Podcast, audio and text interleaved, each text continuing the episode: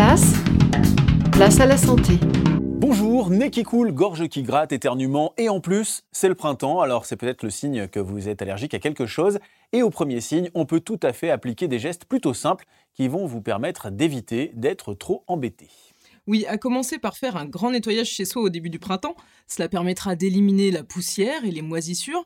Il faut aussi aérer au moins 10 minutes les pièces du logement tous les jours et fermer les fenêtres lors de la pollinisation. C'est logique. Est-ce qu'il y a quelques autres petites choses que l'on peut faire? Oui, il existe plein d'astuces. Vous pouvez adapter vos activités extérieures en fonction de la qualité de l'air et du niveau global de pollen.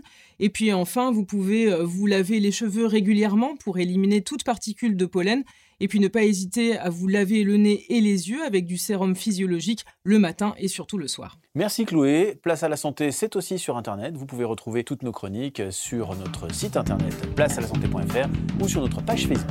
Allez.